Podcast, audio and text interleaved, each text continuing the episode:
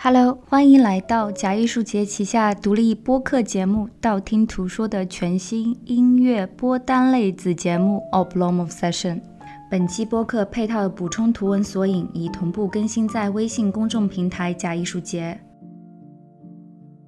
同步歌单已更新在 Spotify，欢迎各位订阅收听。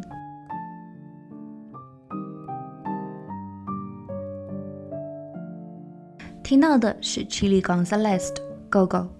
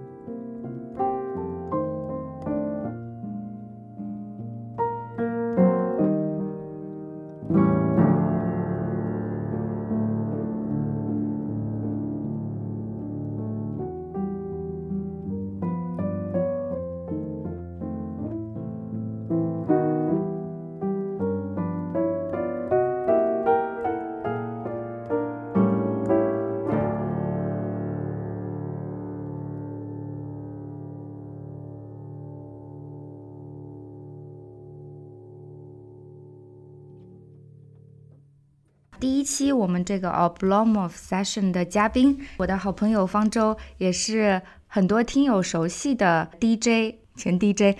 那下面要请方舟跟听友们打个招呼。哎，大家好，我是方舟。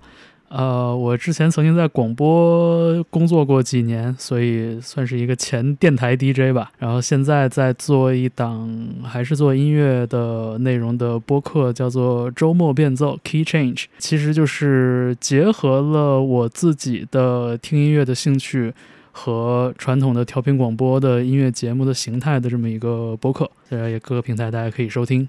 然后今天很高兴做客橘子的。频率 节节目，道听途说，这也是道听途说第一次跟专业的 DJ 进行串场，第一个算是串台的节目吧，还蛮荣幸的，有一点紧张，说实话。对我也很紧张，因为我其实自己给自己设了个陷阱。我先简单介绍一下为什么想做一个音乐类的播单类的节目，因为我不知道方舟会不会在阅读的时候经常听歌啊？会，尤其是工作的时候。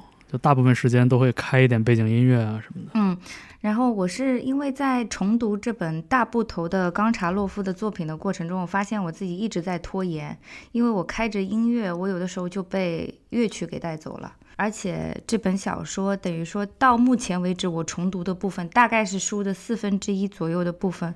呃，主人公还没有离开他的床，啊，所以基本上所有的这个情节都是在他的房间、他的床或者他的 couch 上面发生的。啊，我就觉得这部相对静止的小说，这个主人公很有意思，也有一些好像象征了我们过去一阵子的这个生活啊、工作的一个状态。嗯，所以我想借这个主人公。的一个一个形象吧，然后开一档啊，时不时会出现的这个音乐节目。那因为我也不是个专业的音乐类的 DJ，所以第一期的话，想跟方舟探讨一下，看看这个节目的频率怎么走。然后我们事先也是找了一些歌曲，我不知道方舟在找这些歌的时候，用啊 Blomov 这个形象。是不是碰到了一些瓶颈？因为我自己感受到了这个瓶颈。我我确实觉得挺难的，这个选题，嗯，或者说这个角度吧。对，因为可能我过往在做电台节目的时候，并不是说所有的节目都有一个特别强的主题或者线索的设定。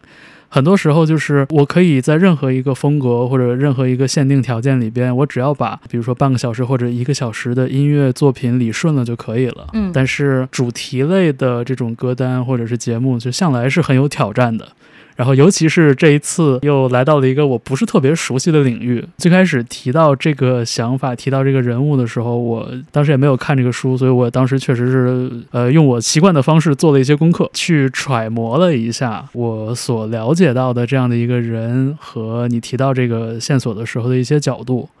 呃，然后再去搜刮我脑海里的一些音乐，根据我掌握的一点点信息和很多的想象，去构建了这么一个人。然后我会去揣摩这个人他会怎么想问题，怎么去面对身边发生的事，怎么去面对自己听到的新闻。在这个揣摩的过程中，就会有一些歌从我脑海里蹦出来。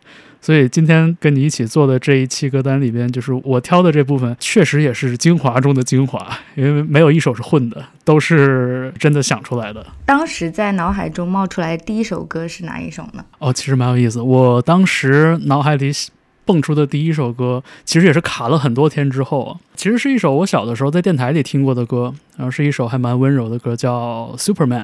音乐人的艺名叫做 Five for Fighting，印象中这个乐队应该只有一个成员，所以这是他的一个代号。然后他在二零零零年的时候，当时发表了一张专辑，里边的这首歌呢，也是他当时的主打，就叫做 Superman。然后副标题叫做 It's Not Easy。对这首歌给我留下最深刻的印象，其实是这首歌里边的那种叙述，它是第一人称讲了。超人的内心活动。超人是一个可能，如果咱们在接触这种美国流行文化的时候，会知道是一个特别典型的形象吧，就是穿着是那样的紧身服，然后超完美，然后屡次拯救世界于水火。但是他的内心是什么样的？然后《Fight for Fighting》的这首歌其实就讲述的是这样的一个角度，内心的独白其实是 "It's not easy to be me"，跟奥布洛莫夫很像。对，就是我也会难受，然后我也会忧郁，就是我希望我可以哭泣，而不是说时时刻刻都表演一个完美的形象。然后，It's not easy being me. It's not easy being a Superman. 对，然后我当时的第一个想到的点就是这个奥布洛莫夫，他的内心一定是比他所处的这个环境要大的。对，虽然说你读到的那个部分。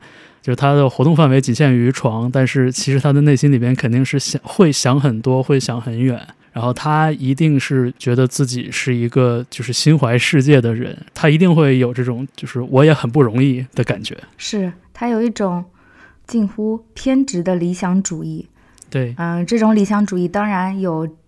有正方反方的各种辩论和批判，嗯，甚至近些年，当然我也不是文学史的专家，我有注意到一个苗头，好像有为奥布洛莫夫这个形象平反的一个趋势在，嗯，证明，嗯，对，所以呢，下面我们就为大家播这首《Superman》，来自《Five for Fighting》。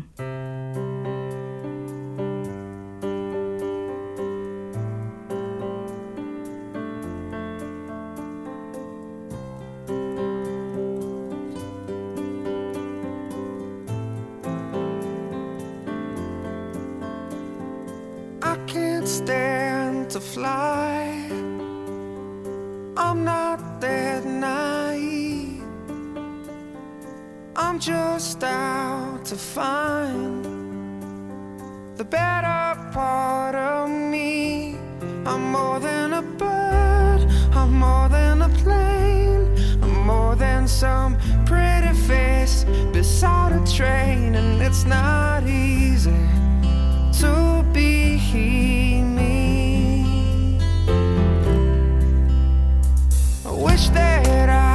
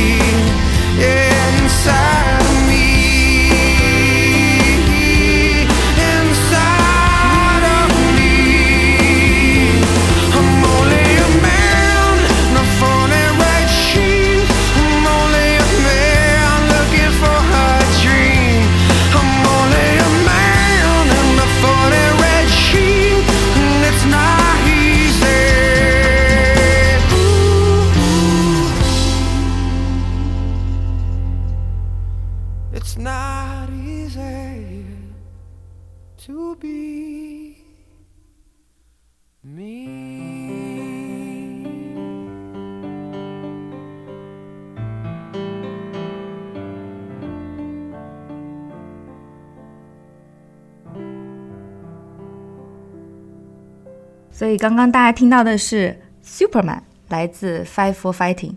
一遍又一遍的唱 "It's not easy being me"，、嗯所以你你准备接一首，接哪一首？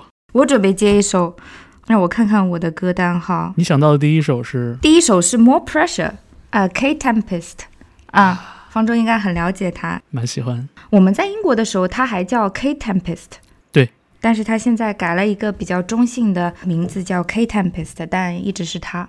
然后一首有点带 rap 的歌曲叫 More Pressure，我比较喜欢他这种，啊、有点像竞技场上搏斗的这种感觉的节奏。我不知道我的形容是不是恰当。这也是我在读这本书的时候，Spotify 莫名其妙放的一首歌，我都不知道这个歌在我自己的 list 里面。当它开始播的时候，我就觉得，嗯，这个好像是我那一天阅读的一个 beat。K Tempest，在我的印象里边，其实虽然说他是个说唱歌手吧，但是他的对那种 flow 和押韵的追求其实不是特别强烈。我觉得他过往的作品里边，其实还是还是有很多那种就是松快的或者是自由的那些地方的。对，但是偏偏就是你挑的这首歌是非常押韵有步步紧逼的感觉。有，而且他自己也是个诗人对，啊，是这种说唱、吟唱类的诗人。而且这首歌我觉得我真的觉得蛮有意思的，因为它里边就用非常简单的句式嘛，就是 more 和 less 这两个词，其实就是用 more 和 less 搭配了很多呃名词，然后形容词，嗯，然后用一个极简单的句式结构，然后来营造一种就是非常复杂的感觉，我觉得还挺妙的。对，好，那我们就来听 More Pressure，来自 K Tempest 和 Kevin Abstract。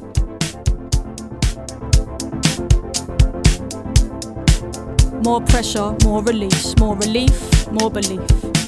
More distance, more reach. The truth is, I don't know, it's so deep. I know nothing. I used to think things were so clear. I was so near to nowhere. I could feel everything in me pushing for certain, certain's are flimsy. Rock solid ground beneath me now tells me there's no ground at all. More pressure, more release. Your eyes, your cheeks, your features crease. More desire, less deceit, less complex, more complete. Let's push more flow, please. Let me let go. Get it all out of you, let it surprise you. I was in a party, face mostly eyeballs. Chin deep in a bag of white lies, saying I'm sick and tired of my own advice. I see it now, so perfect, but so hard to put into practice. One step forwards, two steps backwards. One soul's epiphanies, another soul's madness. I saw the truth in the curls of the vanishing girl, hands like cobwebs dangling. Eyes like deep sea dives. She said, Stop worrying, man, stop panicking. Calmer, clearer, closer, nearer. More grounded, more rooted, less convoluted. More stillness, more movement, more existence, less improvement, more decisions, less solutions, less inhibition, less confusion, more intuition, more connection, more nature, more protection, more abundance, more reflection, less instruction, more comprehension, more pressure, more release, more relief, more belief. More distance, more reach. The truth is, I don't know, it's so deep. More pressure, more release. More relief, more belief. Less push, more flow. Please let me let go.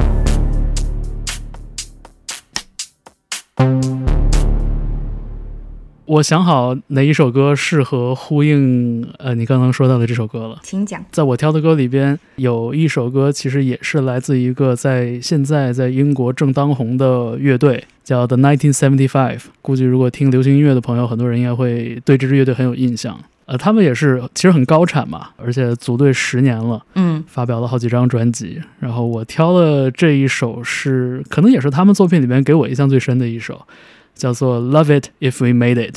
记得我第一次听这首歌的时候，当时是看了这个歌的音乐录影带，结合着这个歌词，然后这是给我留下了非常强烈的这种刺激感。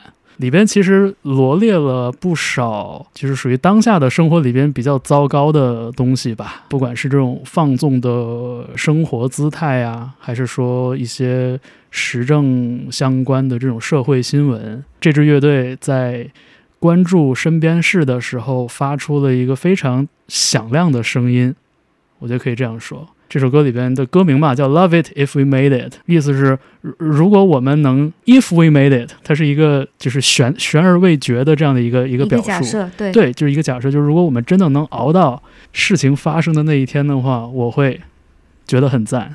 其实潜台词就是我们大概率是活不到那个时候的，我们大概率是活不到好时候的。嗯，所以我觉得这种心情就是很 emo。我觉得像您您刚才也也提到，就是说我们其实，在过往这一两年的时间里边，也经历了不少东西。呃，我相信大家也多多少少可能都有那个在沙发上，就是让脑海发疯的那种时刻。不想离开沙发，对，但是同时你的心和你的脑子又是关怀着，或者说是就是辱骂着整个世界。高速的旋转，对，然后那个时候，我觉得这首歌很适合那样的一种心情吧，就是一种将自己对生活的不满和自己情绪上的这种 emo 叠加在一起之后的这样的一种表态。那下面我们就为大家播放这首《Love It If We Made It》，来自1975，《The 1975。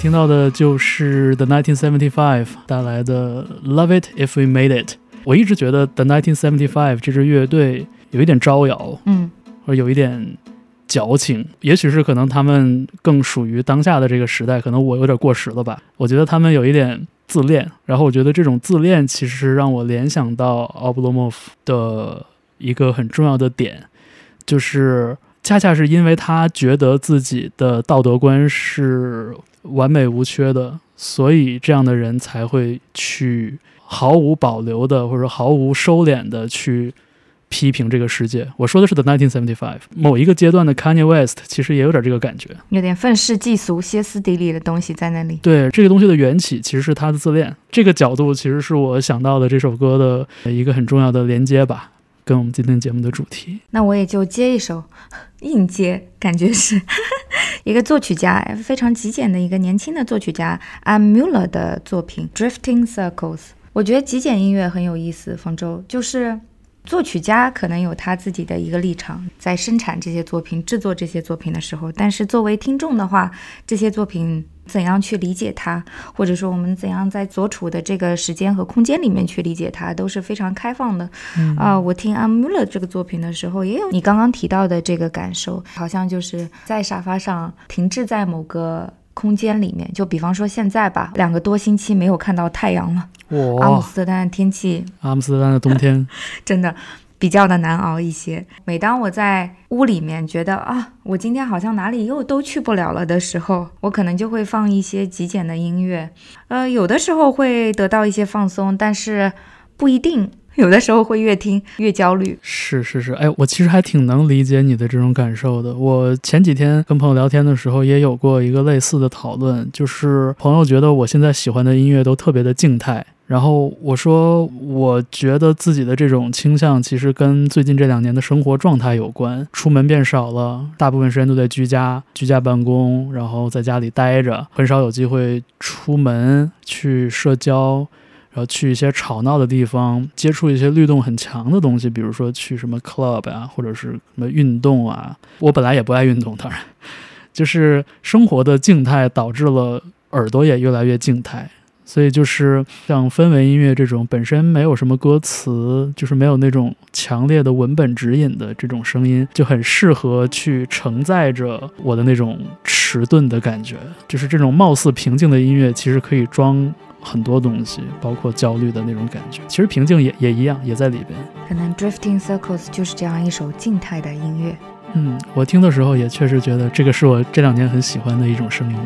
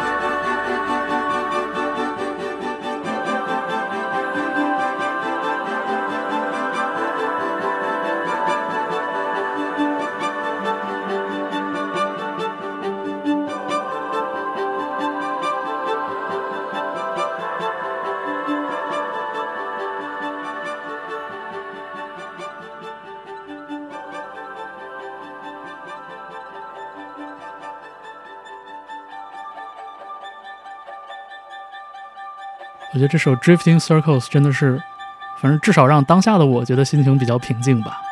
我下面想跟大家分享的这首歌，其实是大家非常耳熟能详的一首作品。我觉得也是很多，主要我身边的文艺青年们会去歌以咏志的这样的一首歌吧，叫做《十万嬉皮》，来自万能青年旅店的第一张专辑。我不知道你对这首歌里边那个歌词里描述的那个人有没有印象？有对，就是什么四体不勤四勤，体不勤，五五谷不分，就是我本人。然后就是文不能测字，武不能防身。都说到了我们的点上，没错，我我觉得这首歌里边董二千真的是我认识的很多文艺青年朋友们的一个呃很准确的一种形象描述。但是就我觉得这样的人，表面上可能不爱洗头，但其实心里边装的。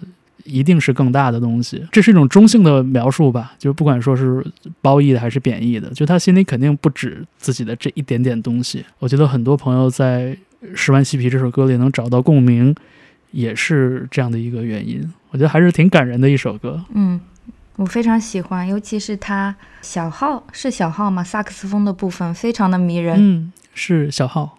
小号感觉是一个那一句特别明亮的那个旋律，好像就是把一个人内心的这种平和坦荡的感觉都讲出来了。对，好吧，那我们就来听《十万嬉皮》，来自万能青年旅店。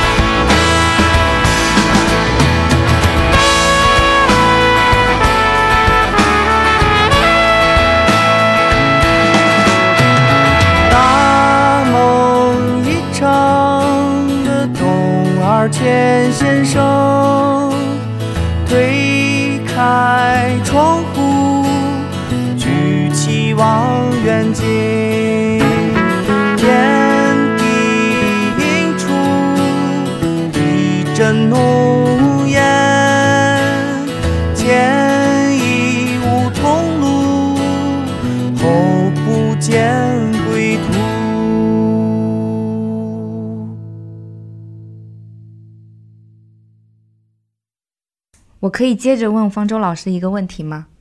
万能青年旅店，你有看过他们的现场演出吗？哎，我上一次看他们是很久以前了，而且是在音乐节。嗯，再上一次看是更久以前，但是那一场演出印象蛮深的，是万青跟田梅浩来自台湾的乐队一起在北京的愚公移山演的一个拼场的演出。我看过他们这两次，但但是好多好多年以前了。所以当时有《十万嬉皮》这首歌了，已经。有有，呃，已经是发了，发了这一张一零年发那张专辑以后了。对我应该是一四一三年左右，一三年一四年左右看的。因为我记得万青就发过两张专辑，对吗？对对，每一张隔十年，那下一张是不是我们还要等等到 二零三零年？希望不用这么久。是，但是我也同时觉得，就是像万青这样的一支乐队，好像他隔多久发作品，好像都他都有他的道理。对，就是我们除了等，好像也做不了什么别的，嗯，就等着听就好了。我特别喜欢他们，是我也是。但是我从来没有看过他们的现场演出，希望有机会很快。他们最近这一年多，其实有策划在中国的巡演，但是也是断断续续。我身边好多朋友在不同的城市陆续都看过了，对，但是我还没赶上，我也很想看，确实。希望我下一波可以赶上。嗯，那紧接着方舟老师这一首《十万嬉皮》来自万能青年旅店，那我想接一首窦唯的歌，嗯，《暮春秋色》。是窦唯和 E 乐队合作那个时期的作对。我经常听他这个时期的唱片，在阿姆斯特丹公园里闲逛的时候，我也会听他；然后嗯，读书的时候会听他，做家务的时候也会听他。我觉得他有一个音乐的转型，好像我发现他现在出片的频率还是很高的，真的很仙。是不是前两年的时候，不是有一些那个谣传嘛？就说窦唯白天没事儿就坐胡同跟大家打麻将，打累了就进屋去录会儿音乐，录够了一张专辑就发了。这状态太羡慕了。就这个事情好像也没有经过考证吧，但是我觉得这个描述倒是挺传神的。对，很像是他会做的事情。嗯，反正最近这两年，窦唯的音乐尝试更多的指向了呃一些传统文化的东西，比如说从什么《红楼梦》啊，或者从一些戏曲啊、京剧里边去找一些线索，二十四纪啊什么的。其实，在我的了解范围里边，窦唯和 E 乐队的那个合作也是我最喜欢的一部分，就包括世纪之交的时候，就是幻听和雨虚两张专辑。也是，我跟你一样，我也会在各个场合去听，不管是认真听还是做背景音乐，都特别舒服。对，所以下面就为大家播这首《暮春秋色》，来自窦唯。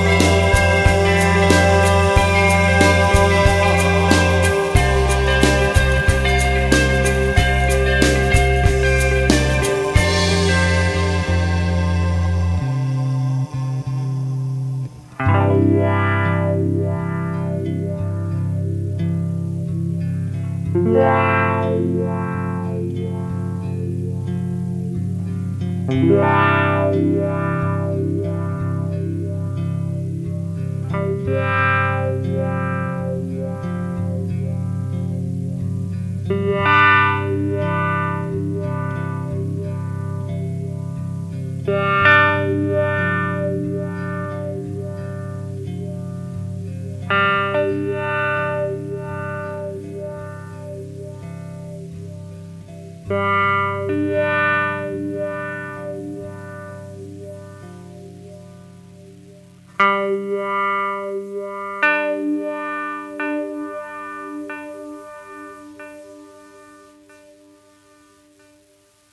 你觉得我们听到这首《暮春秋色》到底是描述的是春天还是秋天？我觉得在阿姆斯特丹来说，描述的就是阿姆斯特丹的某一天。因为我来了这里才知道，说阿姆斯特丹一天可以有五个季节，就早晨可以是春天，然后就很热，忽然下一场雨，忽然刮一阵风，就有秋冬萧瑟的感觉，然后到晚上又变成春天。所以阿姆斯特丹一天就是窦唯的这首歌。嗯，嗯，我不知道这个回答是不是有一些煞风景啊？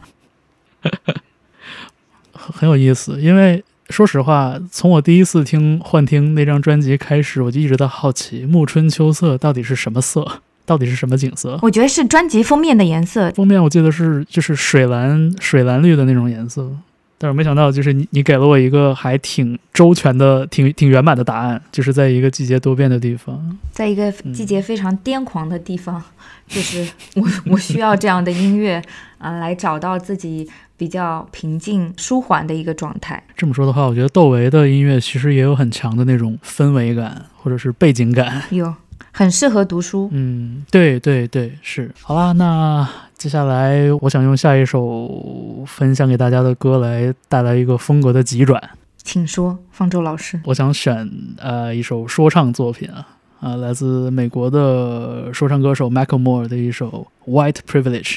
二零零五年的一首歌，对于 Michael Moore 来说也是比较早的一首歌了。其实这个标题指向了我，我觉得可能尤其是在欧美世界里边更被人关注的一个议题，是不是？就是这个 White Privilege，这个白人特权。是呃，Michael Moore 是一个白人说唱歌手，在怎么说呢？嘻哈音乐的世界被黑人的肤色主导的这样的一个情境里边，每一个白人说唱歌手其实都是少数。对他们是少数派，而且会因此让人多看一眼。大家想想，就是世纪之交的时候，Eminem 出现，其实对吧？嗯当时其实是很呃很成功，也同时很震撼的这样的一个艺人。然后 Michael Moore 在这首歌里边，其实就明确的亮出自己的白人身份，讲出了他对 white privilege 的一些观点。其实是让我联想到，很多人在面对争议的时候，是知道自己的立场。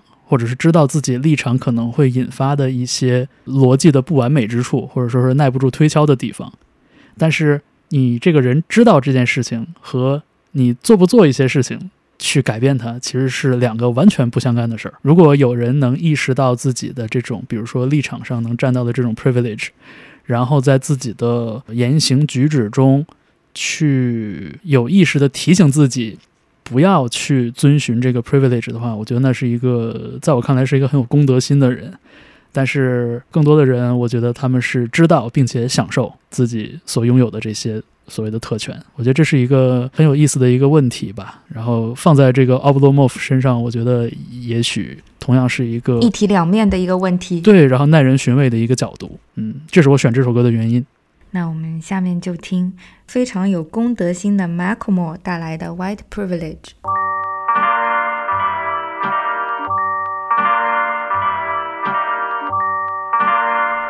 want your head to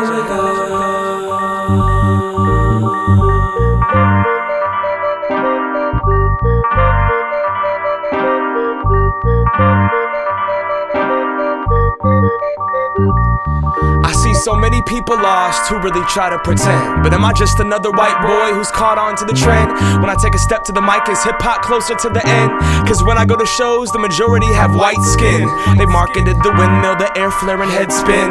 And white rappers' albums really get the most spins. The face of hip hop has changed a lot since Eminem. And if he's taken away black artists' profits, I look just like him. Claim the culture that wasn't mine, the way of the American. Hip hop is gentrified, and where will all the people live? It's like the Central District, Beacon Hill to the South End, being pushed further away because of what white people did. Now, where's my place in the music that's been taken by my race? Cultural appropriated by the white face.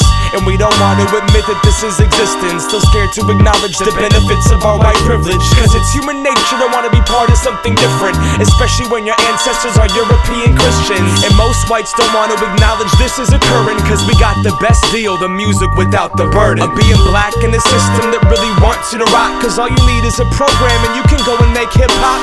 And we hate the mainstream. Cause we're the ones that took it. Now we listen to ASAP Rock and wear t shirts that say Brooklyn. But it's not about black and white, right? I mean, good music is good music regardless of what you look like. But when you don't give them props, isn't that selfish? That's like saying rock was actually started by Elvis. So where does this leave me? I feel like I pay dues, but I'll always be a white MC. I give everything I have when I write a rhyme, but that doesn't change the fact that this culture's not mine. But I'm gonna be me, so please be who you are. This is something that's effortless and it shouldn't be hard. I said I'm gonna be me, so please be who you are. But we still own 40 acres, now we stolen their 16 bars. Hip hop started off on a block that I've never been to, to counteract the struggle that I've never even been through. If I think I understand, it's because I flow too. That means I'm not keeping it true. Nope. Hip hop started off on a block that I've never been to To counteract a struggle that I've never even been through If I think I understand just because I flow too That means I'm not keeping it true I'm not keeping now, it I don't true. rap about guns so they label me cautious. But I don't rap about guns cause I wasn't forced into the project. See, I was put in a position where I could choose my options. Blessed with the privilege that my parents could send me to college. Now, who's going to shows? The kids in the block starving? Or the white people with dough that can relate to my content? Marketed the music, and now adapted to the lifestyle. What happened in jazz and rock and roll is happening right now. Where's my place in the music that's been taken by the media? With white corporations controlling what they're feeding you. I brought up ASAP rock, but I'm not even dissing, dude. We love hip hop, and what do you think the Caucasians are listening to? And I speak freely when I write this. If a black MC examine race, there goes half their fan base. White kids, and this is so true. And we didn't even have to fight the system. We just went and picked up the microphone too. And we got good at it. So we should be rapping, but only supporting them is like burning Jimmy and buying Clapton. Now, Clapton's incredible, but no Jimmy, no foundation. So here comes history and the cultural appropriation. White kids with do rags trying to practice their accents from the suburbs to the upper class, mastering a language. But hip hop's not just memorizing words, it's rooted in authenticity, something you literally can't learn. But I'm gonna be me, so please be who you are. It's something that's effortless and it shouldn't be hard. I said I'm gonna be me, so please be who are. But as I'm blessed with the privilege, they're still left with the scars. Come on.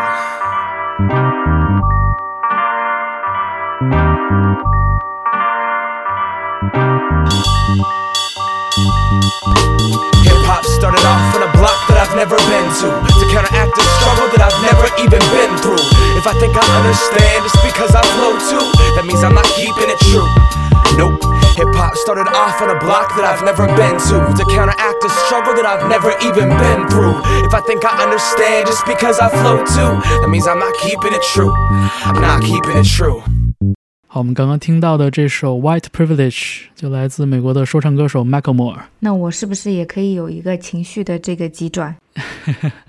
你这样说的话，感觉是我刚刚挑了一首情绪特别跳线的歌，是不是？没有，我的第一首歌也是个 rap。我觉得整体来讲，我们这张歌单还是非常协调的啦。呃，我觉得，我觉得可能我是不是有点想太多这个音乐的线索上？没有，没有想太多。对，如果以后有机会再做客的话，我我会我会更随意一点。欢迎欢迎！我做这个歌单主要是为了督促自己读书，我怕我读不完这本大部头，所以我想说，如果我读不完这本书，这个歌单就不会停。我读完了之后，这歌单就可能会换一个主题。嗯，哎，这主意也不错，不知道能不能激励更多那个读书读不完的朋友哈。它真的很厚，这本书可能比《卡拉马佐夫兄弟》稍微薄一点，但也没有少多少页。都不用说大部头，薄薄的一本书我都看不完。我感觉我开了好多本没看完的书。是，就是买书如山倒，读书如抽丝，而且工作之外、生活之外。留给阅读的时间其实很少，对，读书没有刷手机好玩儿，主要是手机的诱惑。对我想想，我上次读完一个大部头，应该也是好几年以前了。我当时看的是那个保罗·奥斯特的《四三二一》，非常厚的一本书，应该我记得上千页了，可能那还比较好读了，就是小说嘛，而且是那种讲这个青年成长的小说，已经算是很好读的那那种书了。我也是大概啃了大概一年才才啃完。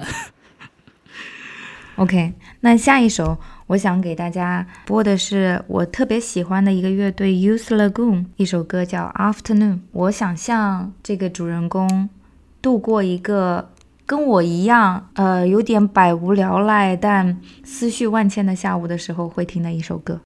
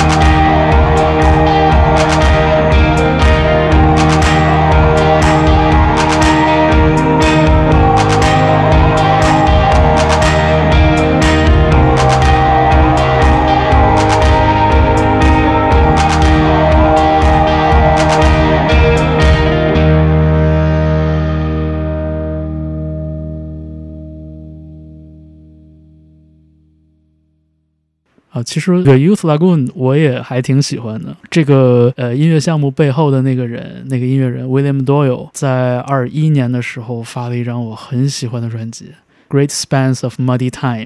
对，封面有一只那个长嘴的水鸟，就是 pelican 吗？我我也不知道，我不太认识。反正是一个造型特别神奇的、优雅的长嘴鸟。是，那个封面好像也是来自于一个艺术作品的一个一个 reference。但我不太确定了，因为我当时在买到那张唱片的时候，当时看了看里边的这个音乐人的自述，然后 William Doyle 说这张专辑其实他最开始做的特别的用心，然后做的特别的细，然后有很多的这种层层叠叠的这种录音设计啊什么的。结果后来硬盘坏了，然后在疫情就是二零年疫情第一波的时候，然后他呃硬盘又坏了，然后就凭着自己对原来完成那个作品的大概印象。然后重新做了这一批歌，重新做的时候他就已经没有那个心气儿，然后也决定就是说，呃，算了，我就稍微随意一点，然后稍微那个松一点，就不像以前做那种特别特别繁复的东西了。这个标题我也特别喜欢，就我觉得它有点像是最近在这几年在所谓的这个疫情时间里边，我听过的很好的就是能反映 pandemic 的一张音乐作品，就是一个 Great Spans of Muddy Time。嗯，Afternoon 这张专辑的名字也很好玩。叫冬眠时间，冬眠之年。对我之前很早很早，十多年前，一三年的时候在伦敦看过，呃，Youth Lagoon 和 Coco Rosie 的一个专场。哇，他们现场这个化学反应非常的奇妙。现在好像是不是好像 Youth Lagoon 有一阵子没有什么新的动作了？好像是，而且 William Doyle 好像发完二一年这张专辑之后，好像也没有什么动作了。你估计是冬眠去了。冬眠去了。我会有一个问题，方舟，就是说音乐人的话，这个发片周期，比如说一年一张是。频率很快的一个发片速度了，是吗？嗯，对，一年一张，平均来看应该是效率很高的了。尤其是对于能写歌的音乐人来说的话，就是创作还是需要一定的积累吧。写歌，然后积累创作，其实是挺需要时间的。对于大部分人来说，对于流行音乐行业来说，发一张专辑，其实之前之后都有很多的工作环节要配合。发专辑之前得准备在数字平台上架，什么实体专辑印刷。然后需要走宣发，发完之后往往还要做巡演啊，然后宣传啊这些东西。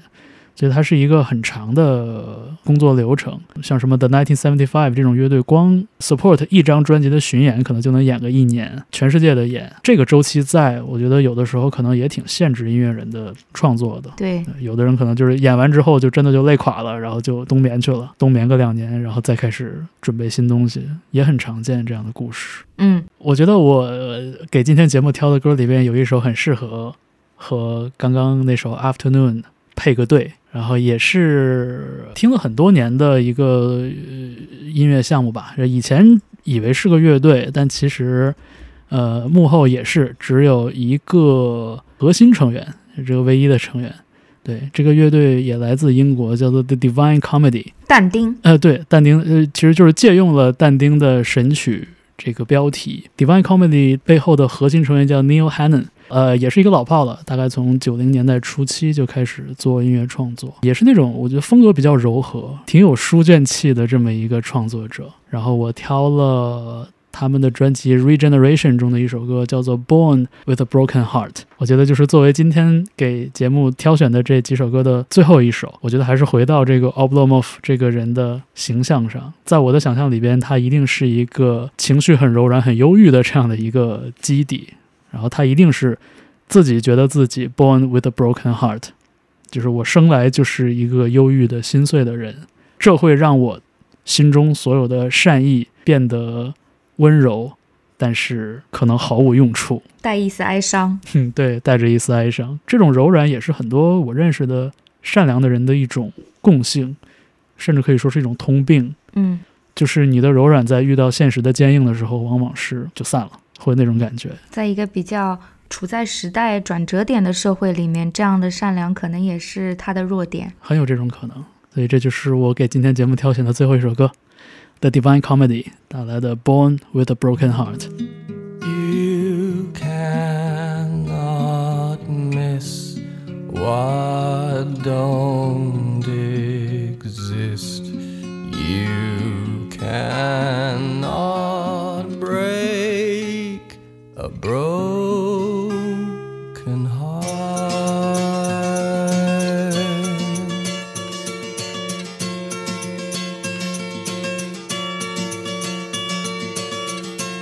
like to tell you my story, but there's no story to tell.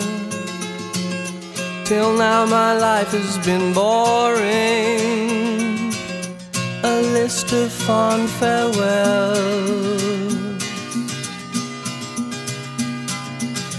I'm a ridiculous creature. I'm like a bird without wings. My heart's in permanent winter. Yours is forever spring. You're a truly lovely thing, but I was born with a broken heart, girl. I was born with a broken heart. I should have told you from the start, girl.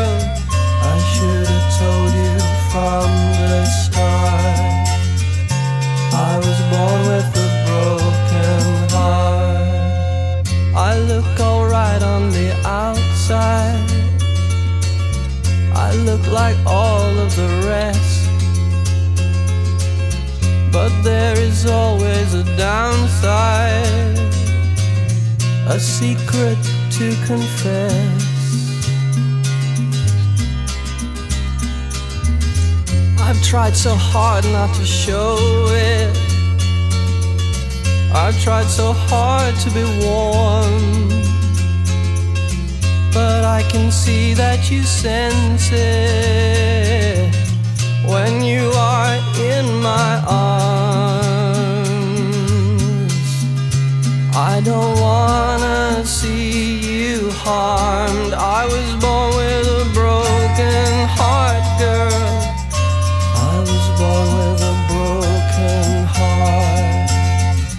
should have told you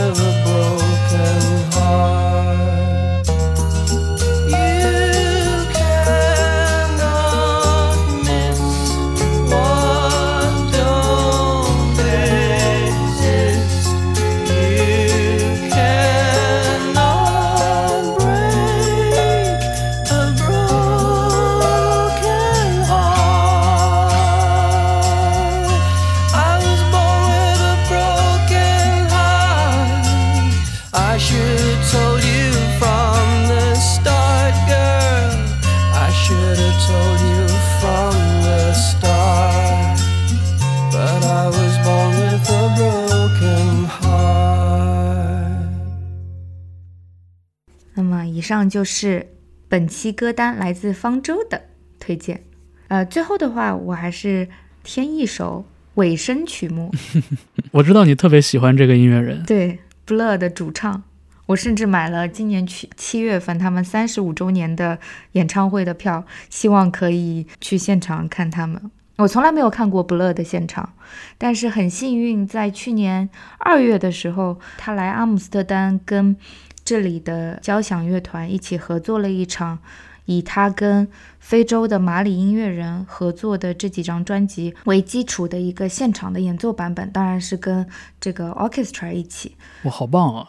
因为好像近些年 Damon Albarn 一直在 Blur 之外，其实有跟一系列来自非洲马里的音乐人的合作，包括他之前的一些旁支计划的那个专辑里边也有很强的这种这种音乐的 reference。对，因为他，我刚开始以为他是玩票的，嗯虽然我是他的就是粉丝，但是粉丝对偶像也永远不是带着滤镜的嘛，有的时候也会带着一个很批判的视角看看他在做什么。能吐槽的才是真粉丝。对，但吐槽不起来，因为发现他真的很认真，而且他做了很多的调研，包括他跟交响乐团合作的时候，据说也是很诚心的，为了两场演出排练了很久。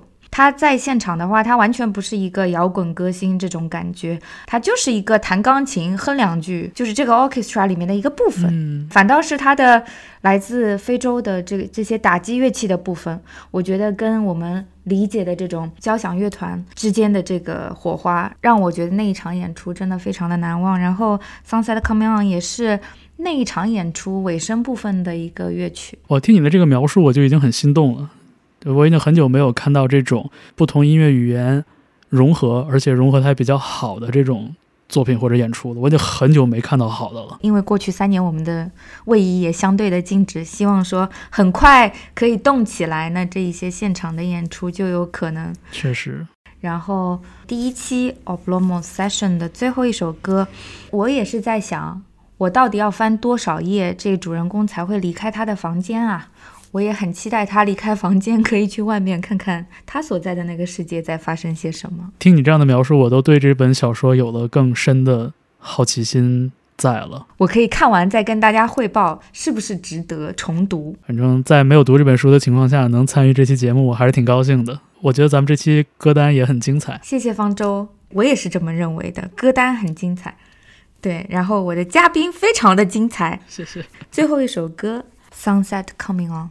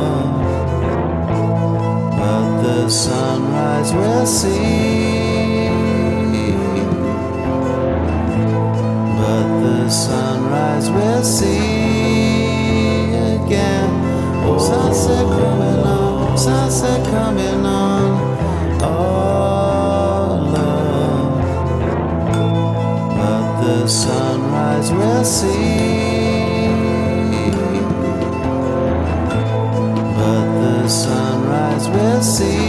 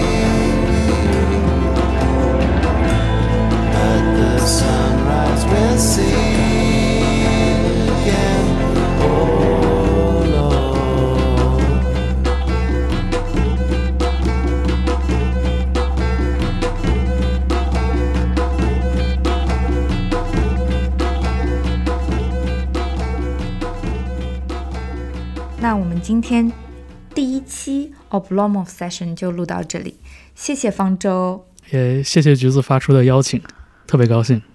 这个奥布洛莫夫下床的时候告诉我一声。